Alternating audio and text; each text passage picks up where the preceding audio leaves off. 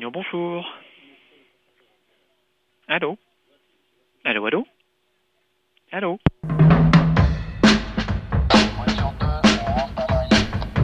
57 rue de Varennes de François Perrache.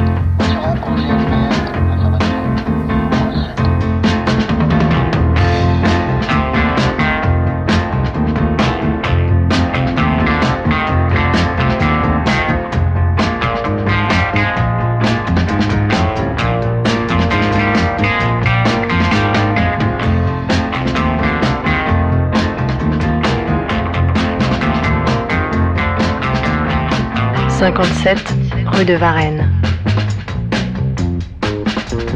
Cinquième épisode. Encore une dure journée en perspective pour le Premier ministre français Pierre-Yves Gerland.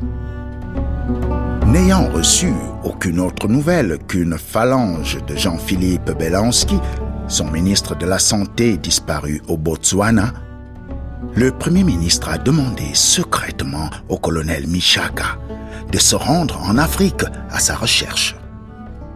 Deux jours plus tard, mercredi 12 janvier, à l'issue du Conseil des ministres, le président de la République est obligé d'avouer aux journalistes que le ministre Belansky a disparu. Écoutez, mes amis, écoutez la fin des terribles aventures du Premier ministre. Ce dernier épisode commençait pourtant bien. Après le Conseil des ministres, Monsieur et Madame Gerland prennent enfin le temps de faire un bon déjeuner dans un restaurant chic de la rue de Varennes, à deux pas de l'hôtel de Matignon. Si vous voulez bien me suivre, Monsieur le Premier ministre, je vous ai installé dans le petit salon. Madame Gerland vient d'arriver. Merci. Je vous en prie.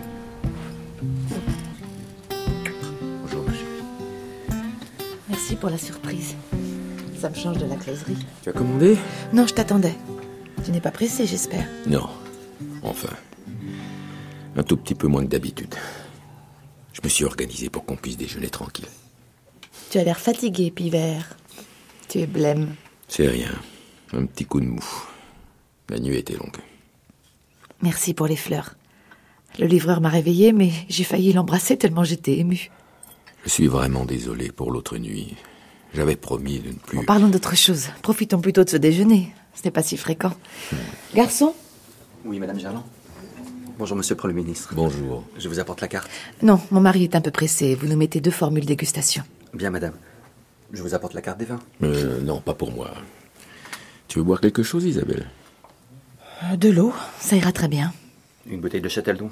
Je vous apporte ça tout de suite. Merci. Tu peux quand même boire un verre, Isa. Je veux pas t'empêcher de boire. Mais je sais. Mais ça va là, je suis bien. Je pensais pas que tu t'en souviendrais. De quoi? De mes fleurs préférées. Surtout que c'est pas facile d'en trouver en janvier. Ah, c'est Armel qui les a dégotées, c'est une magicienne. Oh, excuse-moi. Merde, il faut que je réponde. Éteins-moi ce machin, s'il te plaît. Gerland, j'écoute. J'ai quelque chose d'important à t'annoncer. Une seconde, Isa. Non, non, allez-y, je vous écoute, colonel. Parlez plus fort, je vous entends très mal. Quoi déjà? Bravo, mon colonel. Comment ça? Vous êtes sûr? Et il est où là? Parfait. Faites le nécessaire, mais ne prenez aucune initiative. Je vous rappelle au plus vite sur une ligne sécurisée. Je veux lui parler. Entendu. Prévenez-moi dès que vous le tenez. Le fumier. Oh non, qui tu appelles encore? Je voudrais te parler, Pierre-Yves. Attends une seconde, Isa, je vais t'expliquer. Christian, c'est moi. Écoute-moi bien. Je viens d'avoir le colonel. Oui, oui. On a retrouvé l'éléphant blanc. Oui, oui, oui, oui, oui. Mais c'est plus grave que ce qu'on pensait. Non, non, pas au téléphone. Trouve-nous une petite salle isolée avec une ligne sécurisée. Moi, je repasse tout de suite à l'Élysée. Je vais essayer de trouver le président pour en parler avec lui avant qu'il parte à Berlin. Non, non, pas un mot. À personne, évidemment. Oui, à tout de suite. Bon, je suppose que notre déjeuner s'arrête là. Tu fais fort, Pierre-Yves. D'habitude, tu pars au moment du fromage. Là, on n'a même pas eu les amuse-bouches. On a retrouvé Belansky. Quoi? Vivant? Oui, Au moins, c'est une bonne nouvelle. je ne crois pas, non. Comment ça? Te raconterai, mais là je dois y aller. Au fait, qu'est-ce que tu voulais me dire? Plus tard. File.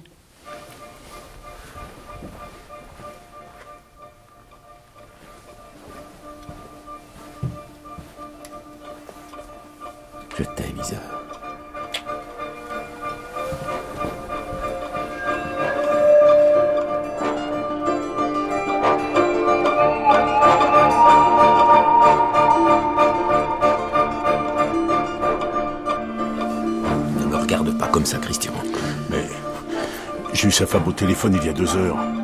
Je lui ai dit... Arrête J'ai proposé ma démission au président qui l'a refusé. C'est bien, tu pourrais dire que t'as eu des remords. Appelle le colonel, s'il te plaît. Maintenant. Boulot de merde.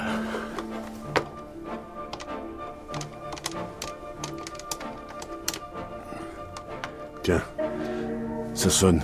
Je te le passe. Oui, colonel, c'est moi de nouveau. Alors, vous avez immobilisé la cible? Sans incident. Bon, il va comment? Ça oui, j'imagine bien.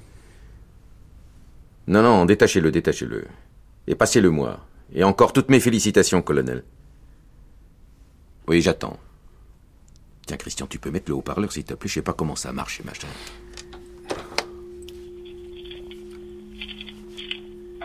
Il est en train de lui enlever ses menottes. Le colonel m'a dit que Belansky n'avait pas résisté, mais qu'il avait l'air assez ahuri de les voir débarquer. Il y a de quoi Ils l'ont retrouvé en moins de 48 heures. Au fin fond de la brousse. Qui était l'appareil C'est moi. Ah. Sans vouloir te vexer, je suis un peu déçu. Je m'attendais à un appel du président. Désolé, ce n'est que moi. Comment tu vas? À ton avis? Bon. Tu réalises la gravité de ce que tu as fait Tu comprends tu nous mets tous dans une situation impossible Qu'est-ce que tu veux que je te dise J'ai déconné. Je me suis pris à mon propre piège. J'attends la suite. Mon avenir est entre tes mains. Plutôt dans celle du président. Je viens de discuter de ton cas avec lui, je ne te cache pas qu'il était furieux. J'ai tenté de lui expliquer ton coup de folie. Mais pourquoi t'as fait ça, Jean-Philippe? Te couper toi-même un doigt en plus. Tu sais, quand j'étais gamin, près de la ferme de mes grands-parents, il y avait un vieux chasseur qui m'avait raconté que quand un renard est pris dans un piège, il préfère se ronger lui-même la patte plutôt que de se laisser crever. Je suis allé voir le président fin septembre. Je lui ai dit que je commençais à flipper pour les comptes de campagne. Je sais, il m'a dit. Tu aurais dû m'en parler. Mais j'ai paniqué. J'ai paniqué quand j'ai compris qu'après tous les risques que j'avais pris pour la campagne, il était prêt à me laisser tomber. Je me suis senti totalement isolé. J'ai vu le moment où il allait me faire jouer les fusibles pour sauver sa peau. Alors j'ai imaginé cet enlèvement. Je pensais réapparaître dans quelques semaines, bénéficier de la sympathie des médias. Sur ce coup-là, tu as réussi. Tu fais la une depuis 24 heures. Et t'as même réussi à éclipser l'affaire de Bercy. Quelle affaire? Non, rien, une connerie à propos d'un appart, on te racontera. Sans le faire exprès, tu nous as bien aidés. Mais on ne fait pas de chantage au président, Jean-Philippe. C'est impossible. Qu'est-ce que tu comptais faire avec tes documents sur les comptes de campagne? Je comprends pas de quoi tu parles. Ne joue pas à l'imbécile. Je te parle des documents que tu as planqués dans ton coffre au Luxembourg. Vous avez eu accès à mon coffre Mais qu'est-ce que tu imaginais? Tu es ministre et tu disparais du jour au lendemain. Alors, les conventions bancaires avec le Luxembourg? Évidemment, on a eu accès à ton coffre. On l'a perquisitionné chez toi, à ton bureau, chez tous les membres de ton cabinet, dans toutes les résidences secondaires où t'as mis les pieds depuis dix ans. Ta plus grosse connerie, Jean-Philippe, c'est de les avoir gardés, ces documents. Qu'est-ce que tu croyais pouvoir faire de ces listes? Espèce d'assurance chômage. Et pourquoi pas une assurance vie? Jean-Philippe, le problème à ce stade, c'est ni moi, ni même le président. En gardant ces listes, tu as ouvert la boîte de Pandore. Il y a beaucoup d'entreprises, de lobbies qui sont identifiables là-dedans. Mais c'est pas seulement la réputation de très grosses boîtes que tu mets en péril. Le financement, c'est juste la partie émergée de l'iceberg. T'as conscience que si ces listes devaient sortir, les dégâts seraient incalculables pour nous, pour l'opposition Pour tout le monde. Il y a de quoi se prendre pour deux ou trois mandats de l'autre nostalgique de Vichy. J'aurais jamais pensé que ça prendrait des proportions pareilles. Euh, je, je vais appeler le président, je vais m'expliquer avec lui. Attends, attends, attends, attends calme-toi. Tu vas t'expliquer avec personne. On va trouver une solution. On va prendre quelques jours, mais on va organiser ton rapatriement à Paris et trouver une histoire à raconter. Ah, voilà, voilà, c'est ça. On va trouver une histoire à raconter. Je ferai profil bas. Je dirais que c'est grâce à l'intervention du président que j'ai été libéré. Et, grâce à toi, bien sûr. Bon, bon, bon, bon, on verra, on verra. Ne t'inquiète pas. Passe-moi celui qui t'a donné le téléphone maintenant. Oui. Merci, Pierre-Yves. À, bientôt. Et encore désolé. Bon, passe-le-moi, s'il te plaît. Oui, j'écoute. Vous êtes juste à côté de lui, colonel. Il peut pas nous entendre. Non, monsieur. Bien. Colonel, dès que nous aurons fini cette conversation, vous raccrochez et vous exécutez la cible. Négatif. Répétez, s'il vous plaît. Vous avez très bien entendu, colonel. C'est un ordre. Pierre-Yves, je peux parler au colonel? Non, s'il te plaît, Christian, c'est déjà assez pénible comme ça. Vous m'entendez, mon colonel? Passe-moi le combiné, Pierre-Yves. Non, Christian, les ordres sont clairs. Passe-moi ce téléphone. Colonel, vous reconnaissez ma voix? Oui, monsieur. Bien. Colonel, ne l'abattez pas. Égorgez-le à l'arme blanche. Ça limitera les risques de remonter jusqu'à un de vos hommes. Et ça nous aidera à orienter l'enquête vers un groupe djihadiste. Je vous repasse le Premier ministre.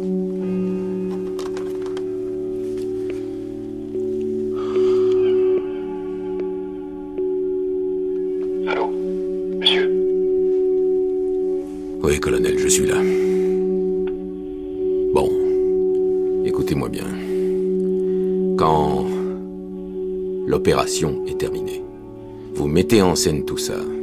Vous effacez toutes les traces et vous vous débrouillez pour conduire les autorités locales vers la planque de Belansky. Vous attendez encore 24 heures et vous rentrez à Paris. Vous passez à Matignon où je fais semblant de vous passer un savon pour n'avoir pas empêché ça. Puis, vous ne prenez plus aucun contact direct ou indirect avec nous pendant plusieurs mois. Tout est clair? Oui, monsieur. Au travail, colonel.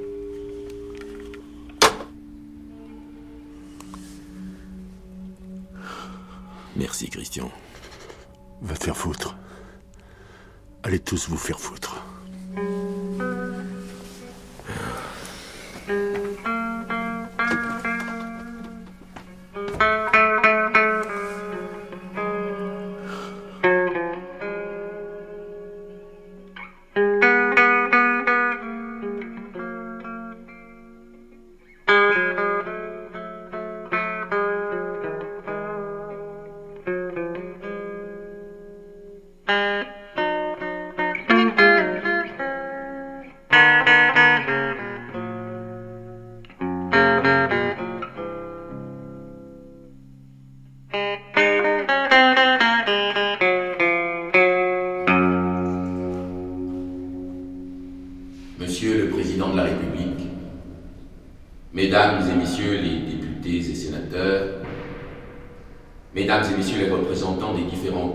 ici rassemblés, c'est avec une infinie tristesse que je viens aujourd'hui rendre, au nom de l'ensemble du gouvernement, l'hommage de la nation à Jean-Philippe Beloski.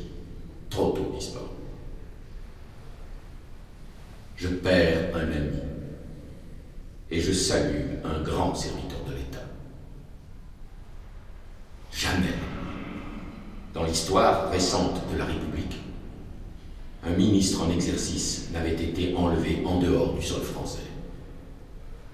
Jamais un ministre n'avait été si lâchement assassiné et de la façon la plus barbare. Les hommes qui ont commis ce crime odieux, cette bassesse, ce déni d'humanité, doivent savoir qu'en vouant aux martyrs ils ont déclaré une guerre ouverte à toute la nation. Disons-le dans cette enceinte consacrée, Ces barbares ont ouvert les portes de l'enfer.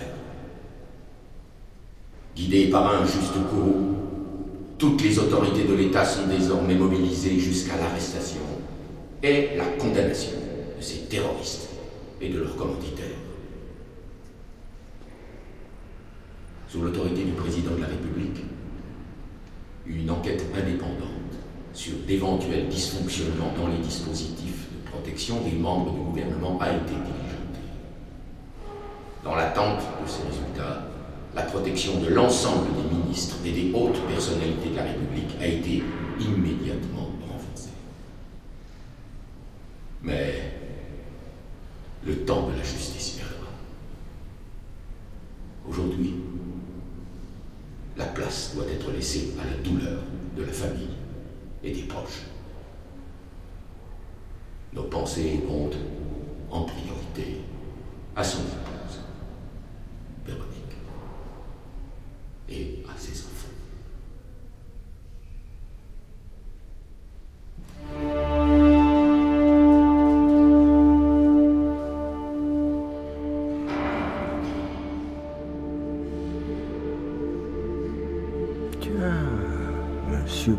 Chevalier soi-même. Vous ici. Je ne pensais pas que vous sortiez jamais de votre bureau de Matignon. Bonjour, monsieur le secrétaire général. Je vous avais pas entendu arriver. Mais vous savez, ami, lorsqu'on est secrétaire général de l'Élysée, on se doit d'avancer furtivement. Je ne m'attendais pas à vous croiser au fond de l'église. Je vous imaginais plutôt au premier rang. Ah non Moi, je n'ai jamais été très à l'aise dans ce genre d'assemblée. Je viens d'une famille protestante. Prêchi-prêcheur. L'homélie de l'évêque était particulièrement laborieuse. Chaque époque a les bossuets qu'elle mérite. Alors, en revanche, brillant le discours du Premier ministre. Félicitations. C'est de vous, je suppose. Oui, avec Hakim. Je l'ai pendu quasiment d'une traite le soir où on a retrouvé Belansky dans sa planque. Mais l'interprétation de Pierre-Yves y est pour beaucoup. Non, c'est vrai. Il est très convaincant. Il est presque émouvant. Et c'est un bel effort de le dire sans note. Il a une mémoire d'éléphant, ça a toujours été sa force. Quand il était jeune, il voulait être acteur. Ah oui, ah, j'ignorais. Mais euh, le passage, je pleure un ami et je salue un grand serviteur de l'État, c'est pas de vous. C'est Hugo, non? Bravo, vous m'impressionnez. C'est dans quoi d'ailleurs cette phrase de Hugo que vous avez reprise? C'est un poème? Non, l'oraison funèbre de George Sand. Oh oui, magnifique. Je pleure une morte et je salue une immortelle. Rien n'a manqué à cette femme pleine de gloire.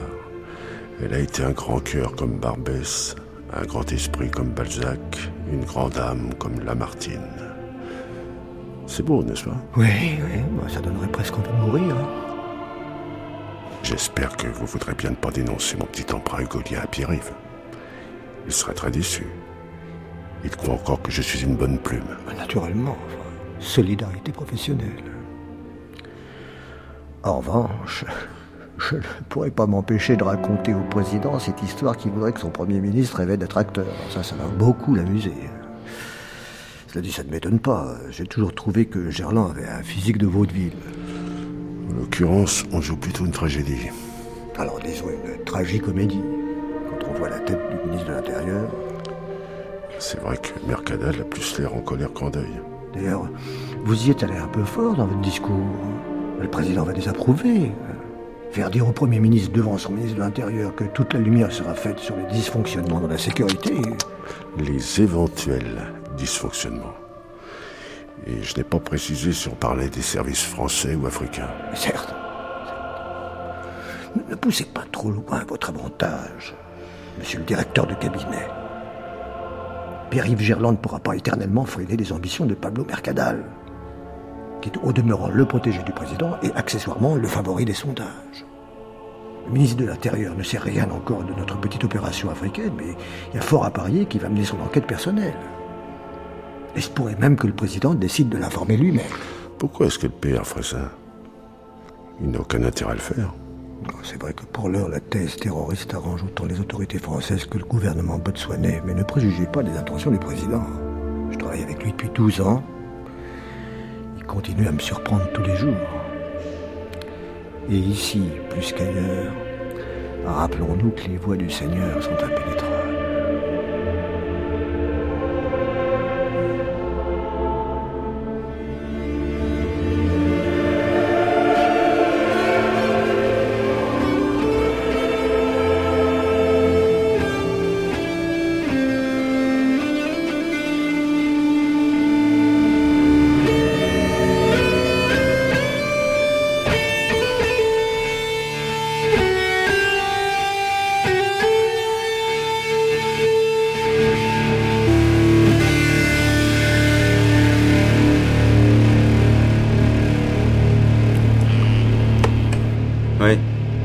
Mercadal, euh, excusez-moi, mais je ne sais vraiment pas quoi faire. Là, j'ai quelqu'un en ligne qui ne veut pas dire son nom, mais qui appelle d'une ligne sécurisée de Matignon et demande à vous parler personnellement.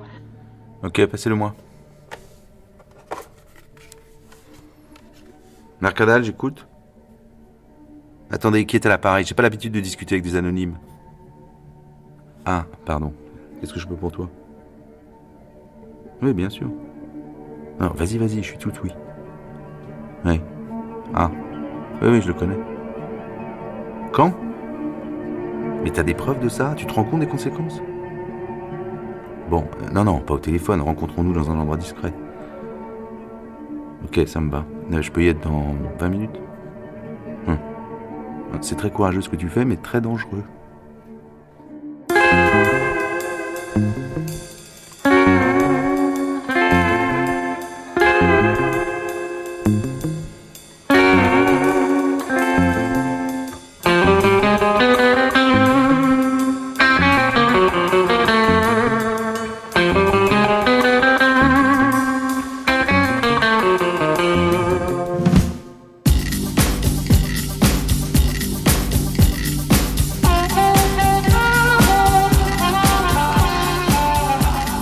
57 rue de Varennes »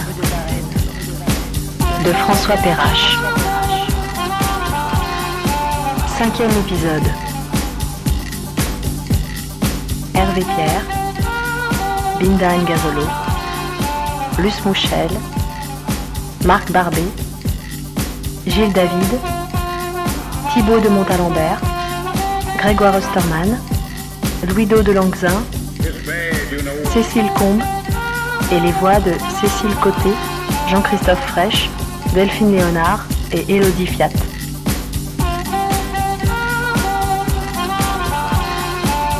Bruitage, Sophie Vicente.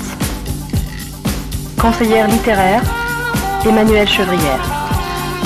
Remerciements à la SGDL, Société des gens de lettres, pour leur accueil amical. Stagiaire, Julie Guichard. Prise de son, montage et mixage, Stéphane Desmond et Anil Bosselet. Assistante à la réalisation, Yael Mandelbaum. Réalisation, Cédric Ossir. She asked me why. I just went on and told her. That Indian blow the whistle on the fireman, he rang the bell. It's bad, you know.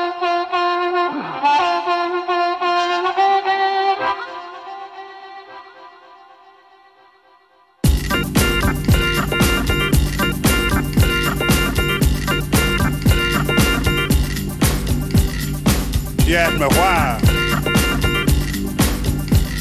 I just went on told her. She asked me why. I just went on told her.